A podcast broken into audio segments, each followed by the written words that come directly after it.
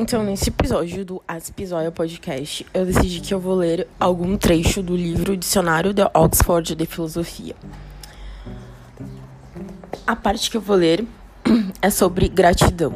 A gratidão costuma ser tratada como um dever, mas um dever especialmente interessante, dado que não consiste em uma ação, mas em ter um certo sentimento. Embora o conceito envolva a ideia do pagamento de uma dívida, a gratidão não é apenas a retribuição justa da mesma, pois o benfeitor não pode exigir gratidão do mesmo modo que um credor pode exigir pagamento. Além disso, devemos sentir gratidão por coisas que não podemos de modo algum pagar, tais como a vida, ou diz Aristóteles, a preparação filosófica. É necessário honrar ou ter um sentimento de amor pelo benfeitor, e a falta desse sentimento constitui uma falha tão severa que é, nas palavras de Rumi, de todos os crimes que os seres humanos são capazes de cometer, o mais horrendo e antinatural.